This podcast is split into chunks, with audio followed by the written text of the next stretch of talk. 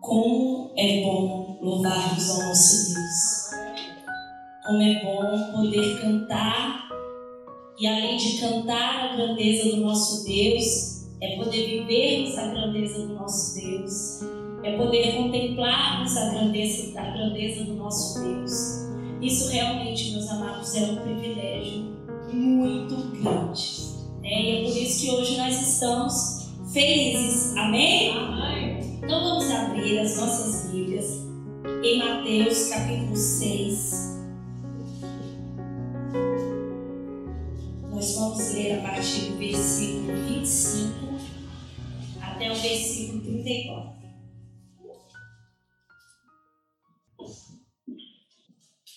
Amém? Diz assim a palavra do Senhor. Por isso vos digo: não andeis cuidadosos quanto à vossa vida, pelo que haveis de comer ou pelo que haveis de beber, nem quanto ao vosso corpo, pelo que haveis de vestir. Não é a vida mais do que o mantimento e o corpo mais do que a vestimenta?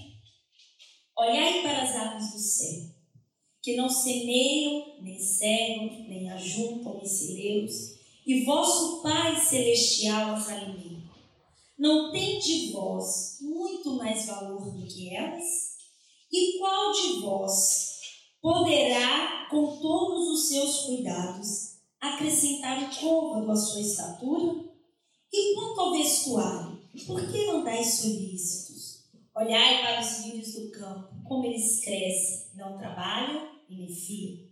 Eu vos digo que nem mesmo Salomão, em toda sua glória, se vestiu como qualquer deles. Pois se Deus assim veste a árvore, a, a erva do campo, que hoje existe e amanhã é lançada no forno, não vos vestirá muito mais a vós, homens de pequena fé? Não andeis, pois, inquietos, dizendo: Que comeremos? Ou que beberemos? Ou com que nos vestiremos? Porque todas essas coisas os gentios procuram. De certo, o vosso Pai Celestial bem sabe que necessitais de todas essas coisas. Mas buscai primeiro o reino de Deus e a sua justiça, e todas essas coisas vos serão acrescentadas. Não vos inquieteis, pois pelo dia de amanhã, porque o dia de amanhã cuidará de si mesmo. Basta cada dia o seu mal. Senhor, nós te louvamos e te agradecemos pela tua palavra, que é viva, que é eficaz, que é transformadora Ó Deus, que nos repreende, mas que nos consola, Pai, que nos acalenta. Espírito Santo de Deus, fique à vontade em nosso meio, Senhor. Abra os nossos ouvidos, os nossos corações e a nossa mente, Pai, para que, para que possamos ouvir a Tua palavra, Pai, e que ela possa dar frutos dentro de nós para a glória do Teu nome, Paizinho. É assim que nós pedimos e te agradecemos. Amém. Meus amados, alguns versículos anteriores a esse, Jesus também vai dizer sobre o dinheiro, sobre mamon, e vai dizer que nós não podemos servir a dois, senhor, a dois senhores.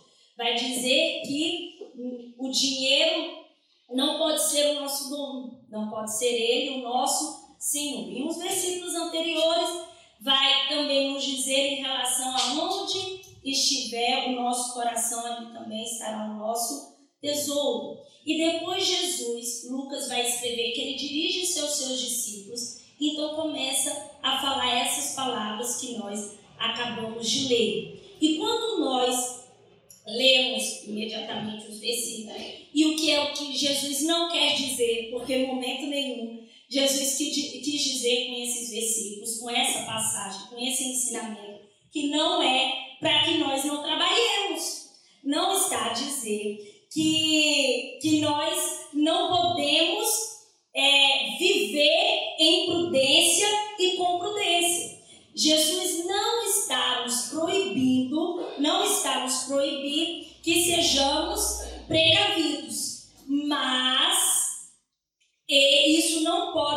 feita de, de, de modo preocupante, de modo ansioso, de modo pre, é, medroso, de modo atormentado, de modo cismado, sabendo que Ele cuida de nós. E para isso o Senhor, ele, é, Jesus, ele vai chamar a nossa atenção, tanto para as, as flores, como nós lemos, como também para as aves, mas antes disso, ele vai dizer quem foi que nos deu a vida e quem é o dono da nossa vida. Se nós voltarmos para o versículo 25, que foi o primeiro que nós lemos, Jesus vai dizer assim: Por isso vos digo, não andeis cuidadosos, ou seja, não andeis preocupados, não andeis ansiosos. E o que, que significa ansiedade? Ansiedade no grego vai dizer estrangulamento, cortar o oxigênio. E andar ansioso significa ser atraídos por direções diferentes, ou seja, é como se nós estivéssemos a andar distraído com as coisas. O que Jesus está dizendo é que vocês não andem preocupados demasiadamente, que vocês não andem a como se tivessem faltar oxigênio, ou que se estivessem sendo puxados para outras direções mas pelo que a de comer, pelo que a de beber, enquanto ao vosso corpo, pelo que a de vestir. E ele vai dizer: não é a vida mais do que o mantimento, e o corpo mais do que a vestimenta. O que Jesus está dizendo aqui, meus amados, é que nós não podemos andar com essa afã. Ele proíbe justamente esse afã, esse sentimento de preocupação demasiada. E ele vai dizer muito mais do que isso. Ele vai dizer que ele foi quem nos deu a vida. Foi ele que nos formou, foi ele que nos criou, foi ele, foi ele que soprou em nossas narinas o fôlego de vida e nos fez almas, alma vivente. Então o Senhor cuidará de nós. E mais do que isso, quando Paulo também escreve aos, filipen, aos filipenses, ele vai dizer: Não estejais inquietos por coisa alguma. Antes, as vossas petições sejam em tudo, em tudo conhecidas diante de Deus pela oração e súplica com ação de graças. A ansiedade, a preocupação é uma doença, vamos dizer, do século. Estamos, estamos preocupados a todo momento, estamos ansiosos a todo momento. Eu acho que hoje a nossa, talvez, se calhar, a maior ansiedade a nível mundial é saber quando é que essa pandemia vai passar. Mas nós não devemos estar com os nossos olhos fixos não devemos ter a nossa vida voltada somente para estes objetivos que são passageiros, que são efêmeros, mas nós temos de entender para o que nós fomos chamados, por que nós fomos criados e um dia porque fomos resgatados e comprados com alto preço. Na verdade, nós temos que lembrar que quando nós pensamos que a nossa vida vai além da comida que nós trabalhamos e buscamos, e vai além das vestimentas que também nós carecemos para que nós estivéssemos hoje aqui muito bonitos, nós temos um Deus que foi remidor, que é um Deus remidor, é um Deus resgatador, nós temos um consolador. E será que esse fato de estar, de sermos salvos, não traz à nossa vida uma distinção ou uma diferença de alguém que ainda não conhece a Cristo? Será mesmo, achas mesmo que não temos mais nada que esperar além de comida, além de bebida e além de vestimento? Será que a nossa vida e o nosso trabalho, as nossas forças, o nosso intelecto, o nosso tempo, a, a nossa energia deve ser gasta somente em roupa, em comida e, em bebidas? Na verdade, é o momento de nós refletirmos sobre isso e pararmos para pensar que realmente nós temos um Deus criador e nós temos um Deus zeloso. Nós, é, eu fico, e isso para mim é muito ilustrativo quando nós pensamos em nas crianças, quando nós estamos, principalmente os que são pais já.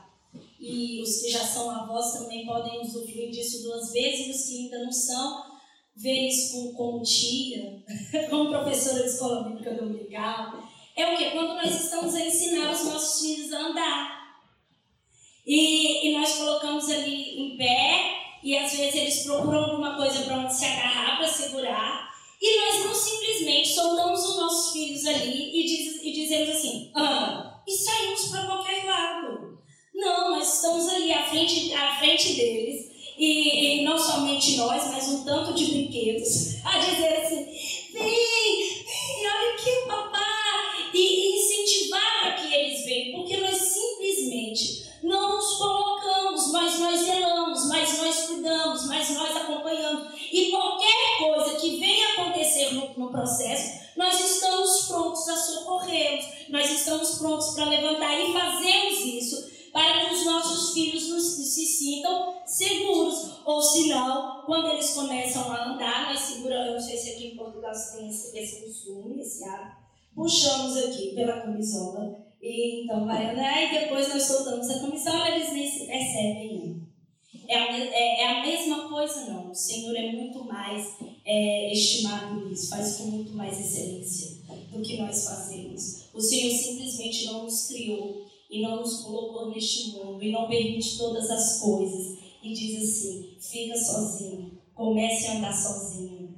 Olha, despacha-te sozinho. Não, Ele promete estar conosco e Ele está conosco e Ele vive e nós vivemos sob o cuidado do nosso Deus. É por isso que Pedro vai dizer e vai escrever lance, lançando sobre ele toda a vossa ansiedade, porque ele tem cuidado de vós. Na verdade, esse afã, essa preocupação demasiada, essa ansiedade, ela, ela, ela, ela na verdade elimina grandes possibilidades de alegrias na nossa vida. E o que o Senhor quer, meus amados, é que nós nos influamos o que Ele quer é que nós aproveitemos, o que Ele quer é que nós regozijemos em tudo aquilo que Ele nos proporciona viver. Nas coisas mais simples que sejam da, da, da, da vida, mas que nós possamos viver a alegria que o Senhor nos oportuniza viver. Lá no Brasil nós temos muitas mangueiras, muitos pés de mangas. Né? Isso é uma coisa bem comum, como é as macieiras e as pereiras para vocês. Lá no Brasil nós temos as mangas. E, e não há festa melhor, eu digo assim, do que irmos para o quintal, puxarmos uma manga e chuparmos ali, ficarmos com os dentes cheios de fiado, o menino todo lambuzado. E a gente fala assim: essas são as coisas simples da vida. Mas até as coisas simples nós nos alegramos, porque é o Senhor quem nos proporciona viver. Meus amados, é parar um pouquinho para pensarmos que muitos gostariam de estar aqui conosco, mas infelizmente não podem estar. Quantos estão ainda muito adoentados e não podem estar aqui? Ou muitos ainda que não conhecem, não foram resgatados, ainda não tiveram a venda dos seus olhos caídos e não podem estar aqui nessa tarde para reconhecer quem é o nosso Deus. Quantos, quantos estão carcerados, não somente espiritualmente, mas também fisicamente? Meus amados, quantos foram aqueles que não puderam sequer hoje sair dos seus, dos seus leitos, das suas camas, porque não tinham força e não tinham em quem depositar a esperança? Quantos estão desiludidos e achando que as coisas da vida são maiores e podem sufocá-los e fazê-los sucumbir? Mas nós somos privilegiados nós somos aqui agraciados pelo Senhor por estarmos reunidos na casa dele, louvando e exaltando o nome. E depois ele vai dizer assim: olhem para as árvores. Elas não ajuntam, elas não têm celeiro, elas não semeiam. Mas não quer dizer que elas não trabalham. Mais uma vez, Jesus não está dizendo que elas não trabalham, que elas ficam ali à espera, com os seus bicos abertos, esperando a comida cair. Não é nada disso. As aves trabalham muito.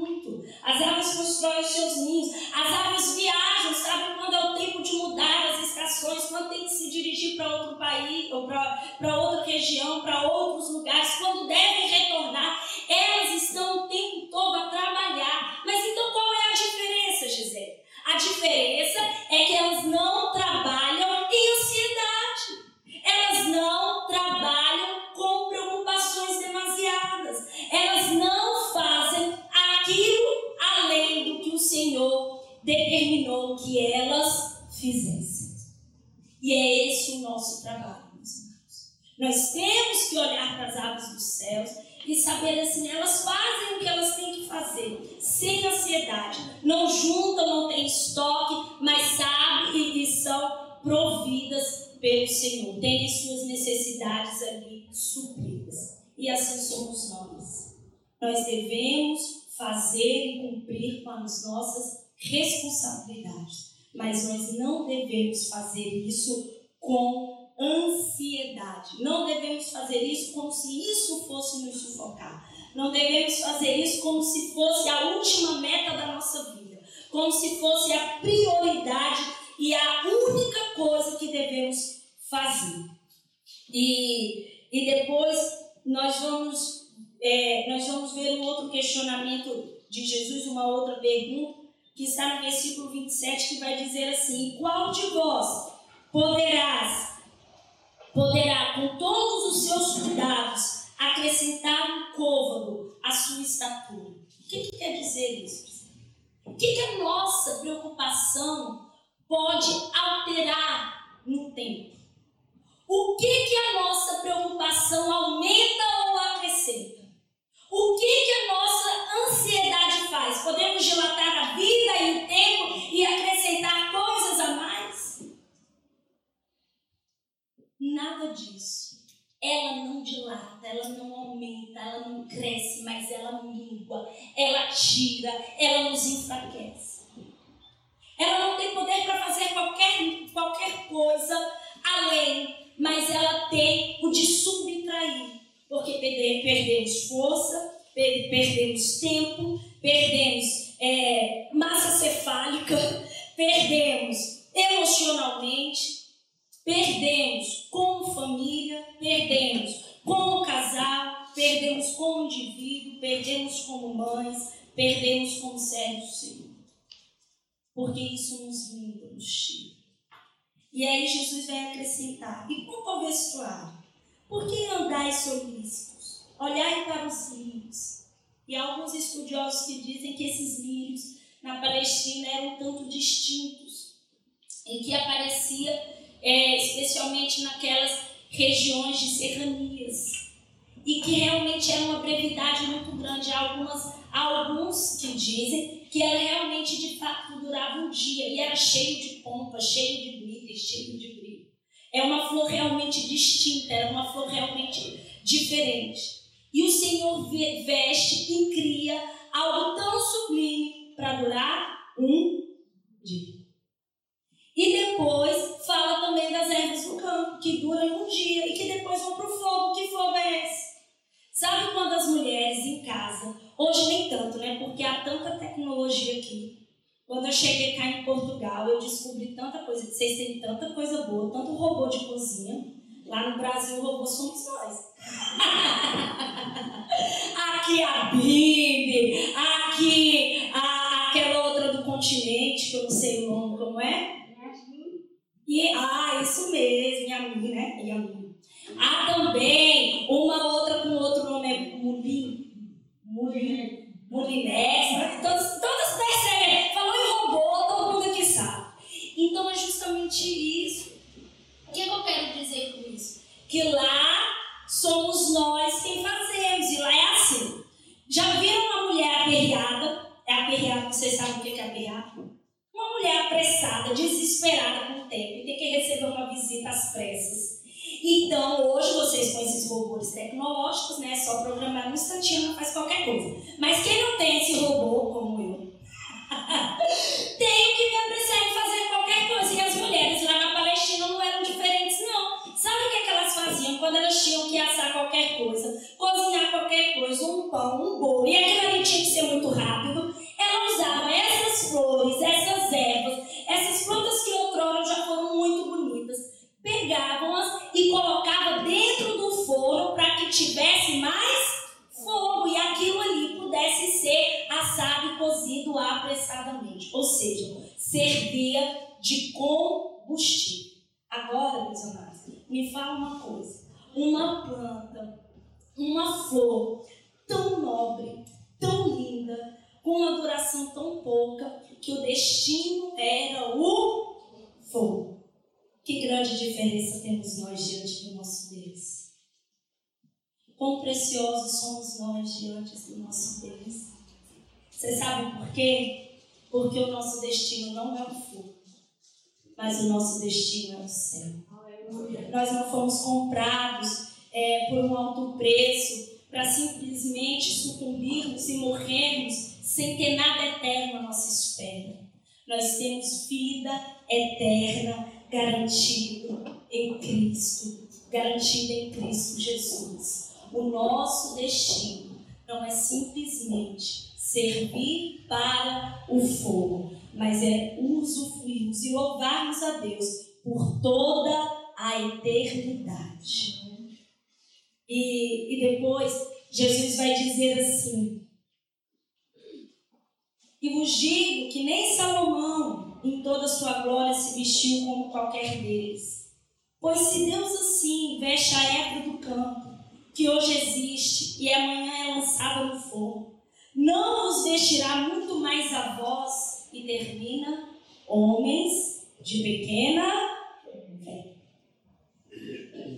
E Mateus não registra apenas esse versículo que Jesus diz essa, é, esse termo, essa construção, homens de pequena fé. Nós vamos ler em Mateus capítulo 8, versículo de 26, que também Jesus vai dizer assim: E ele disse: Por que temeis, homens de pouca fé? Então, levantando-se, repreendeu os ventos e o mar, e seguiu-se uma grande bonança. Nós conhecemos muito bem essa passagem, diz respeito quando Jesus está dentro do barco com eles, com os seus discípulos. Então, esse barco, em todos que estavam ali, acredito eu, foi, foi acometido por uma grande tempestade, por uma grande ventania. E Jesus estava no barco a, a dormir. Ele estava lá a dormir. E quando os seus discípulos veem tudo aquilo, eles ficam com o quê? Com medo. Eles ficam desesperados, eles ficam aflitos. E vem assim, Jesus, Jesus, então, vamos morrer? E Jesus vai lá, olha, olha para eles e diz assim: por que vocês têm medo?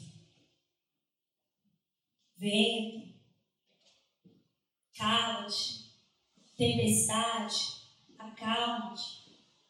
E tudo volta a ter bonança. E é quando Jesus fala: porque temeis homens de, de, de pouca fé. Então, levantando-se, repreendeu os ventos e o mar. E o final diz: e seguiu-se uma grande bonança. Você sabe por que, que aquele barco, aquela embarcação, ela não vira? Sabe por que, que essa tempestade não o sucumbe? Porque Jesus estava no barco. Amado, você sabe por que, que nós temos todos os motivos para seguir em frente? Porque Jesus habita em nós. Você sabe por que, que nós temos esperança? Porque nós temos um Cristo vivo que habita em nós. Meus amados, vocês sabem por que todos os dias de manhã nós podemos levantar das nossas camas e dizermos assim: Grande é o Senhor e obrigado, Senhor, por mais esse dia. E esse dia será mais um dia para a glória do teu nome, porque vivo está o Senhor. É por isso que não vai, por isso que não sucumbimos, meus amados. É claro que um dia vamos partir, mas vamos ter ainda a vida. E Jesus não fala assim, só aqui homens de pouca fé. Ele vai dizer também, em uma outra, em uma, em uma outra situação descrita em Mateus 14, versículo 31. E logo Jesus, estendendo a mão, segurou-o e disse-lhe: Homem de pouca fé, por que duvidaste? E aí nós vamos lembrar quando os discípulos de novo em alto mar. Dessa vez Jesus não estava dentro do barco. Jesus estava a orar, mas estava também a vigiar e viu o que estava acontecendo. E quando Jesus se aproxima do barco, vem andar sobre as águas, eles primeiramente acham que é um fantasma, porque pode ser qualquer coisa, e era a cultura da época. Tinha todos os mitos do mar. E a primeira coisa que eles pensaram, pensaram é: é um fantasma. E depois, quando Jesus se aproxima, Pedro então, toda a voracidade diz assim: ah, se és tu, então manda tem contigo. E o que, é que Jesus diz? Né? E Pedro foi. Mas quando ele, os olhos dele, foram é, é realmente focar a tempestade, as grandes, a, a, o grande vento, a grande circunstância, diz ele que ele começou a afundar. Então ele grita por Jesus, e Jesus estendendo a sua mão, diz homem de pouca fé, e deixa Pedro? Não. Levanta Pedro e diz: Por que duvidastes? Meus amados, ele até hoje tem as suas mãos estendidas em nosso favor. E eu vou te falar qual foi o melhor resgate que o Senhor nos fez. O maior resgate foi das nossas iniquidades, foi o do nosso pecado, foi a da nossa vida outrora tão endividada que nós tínhamos. Mas ele estendeu a mão. E, e há um hino antigo que, que diz isso, uma, acho que uma reunião de mas eu até citei isso. Quando o Senhor estender a sua mão quando ele estendeu a sua mão para mim, eu era pobre perdido, sem Deus, sem Jesus. Quando ele estendeu a sua mão, para quem? Para mim. Você sabe quando você estava nessa condição, essa sim, igreja era uma condição sem esperança. Essa sim era uma condição que nos sucumbiria. Essa sim era uma condição que não haveria outro resultado, que não haveria outro destino. Mas alguém, e não foi qualquer um, foi o Filho do Deus vivo. Ele veio e ele estendeu a sua mão para mim e para você e nos colocou de pé para que nós continuemos até que Ele venha ter conosco. E depois Jesus também vai falar a mesma coisa aos seus discípulos em Mateus capítulo 16, versículo 8, que diz assim: Jesus percebendo isso, disse: Por que arrazoais entre vós, homens de pouca fé, sobre o não terdes trazido o pão? Jesus estava aqui a exortar os seus discípulos quanto aos ensinamentos dos fariseus e dos saduceus. E quando Jesus falou, cuidado com o fermento, eles logo pensaram assim, será que é porque nós não trouxemos comida? Esquecemos do, pão? E Jesus depois disse assim, vocês já esqueceram as multiplicações que vocês presenciaram? Quantos foram os cestos que restaram, que sobraram, que eu multipliquei? E não estão a perceber o que eu estou dizendo a vocês, homens de pouca fé. E talvez hoje essa seja a advertência de Cristo para a nossa vida, meus irmãos. Talvez essa não seja a pergunta que Cristo faz para a gente nessa tarde. Por que, que andam ainda tão ansiosos, tão, tão preocupados? Por que, que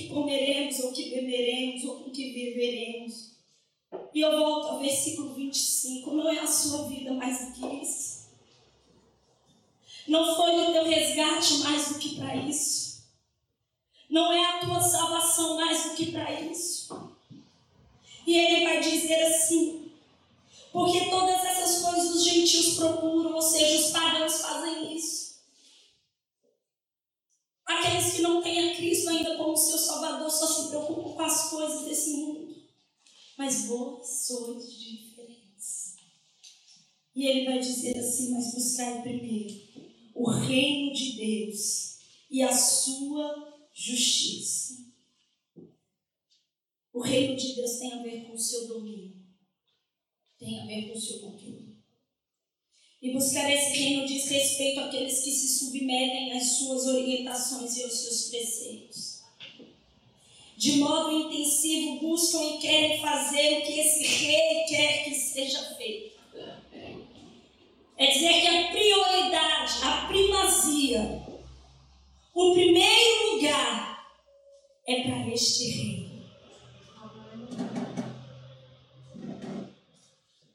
Talvez hoje o que nós devíamos pensar também era sobre que lugar este tem ocupado em nossos corações. Em nossa mente. Eu não estou aqui limitando apenas, meus amados, uma manifestação de, de, de trabalho, de obras, e nem estou diminuindo a relevância disso. Mas eu estou também falando de uma busca pessoal, de uma procura pessoal. E a tradução é buscar esse buscar é, é procurar profundamente. Na tradução original é como se isso é, é um verbo de continuidade, é uma ação contínua. E que primazia tem tido o Rei de nossas vidas. Nessa tarde nós cantamos Reina em mim, com o teu poder. Nós cantamos Reina no meu pensar, no meu falar, Reina no meu agir. Os dias são maus mas nós temos dito isso, e eu já disse e repito: os dias são maus, mas o céu continua o mesmo. Os dias são maus, mas o nosso Deus é o mesmo. Os dias são maus, mas o nosso Deus permanece atento. Lá quando o salmista diz que ele tem os ouvidos atentos O Senhor se inclina para ouvir a oração do justo, não mudou, meus amados. E aqui fala que é buscar em primeiro. E todas essas coisas vos serão acrescentadas. Você sabe quais são essas coisas? Tudo que necessitamos para cumprirmos com a vontade desse reino. Porque quando nós dispomos, amados, a nossa vida diante de Deus, o Senhor zela e cuida. Olhemos para a vida de Elias. Quando Deus falou, vai ter com Acabe, vai dizer que não haverá chuva sobre a terra. Jesus simplesmente não abandonou, Deus não abandona Elias. Mas fala para que ele vai ao rio de Querite. E ali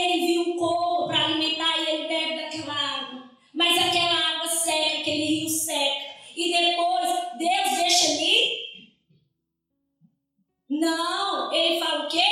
Desce a casa da viúva em Sareta. E aí? Ah, não, Gisele, mas é uma viúva. Se eu estou a fazer o que Deus quer, então eu quero boquete. É picanha, é bacalhau todo dia. Meus amados, o Senhor cuida de nós como lhe aprove.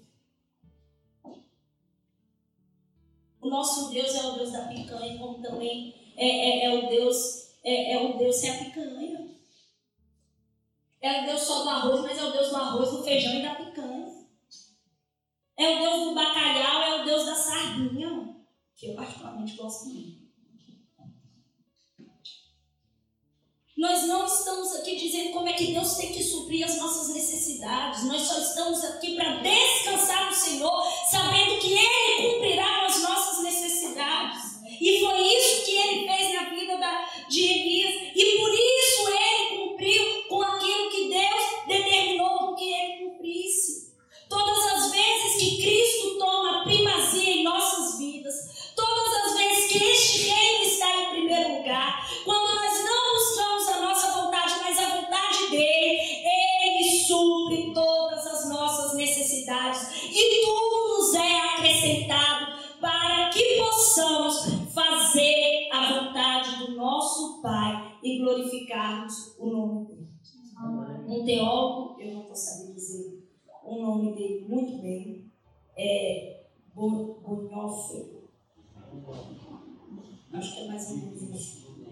Ele deu uma frase que vai dizer assim: Creio que em cada necessidade, Deus, não quer, Deus nos quer dar tanta força de resistir como precisamos. Mas Ele não a dá antecipadamente para que não nos fiemos em, nossos, em nós próprios, mas unicamente nele.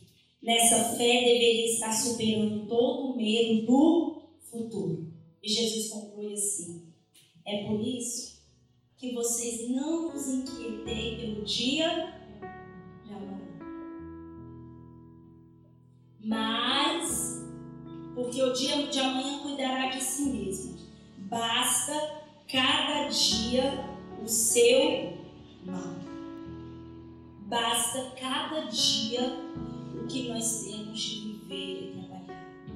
Basta, basta cada dia, tem outras versões que vai dizer as suas preocupações. Porque possivelmente aquilo que às vezes nós pensamos com tanta ansiedade nem acontece, nem chega e nós perdemos por isso. Amém? Que o Senhor possa nos abençoar. Que possamos ter essa, essa, essa vontade ainda ardente em nossos corações, dele ter a primazia. Amém? Que o Senhor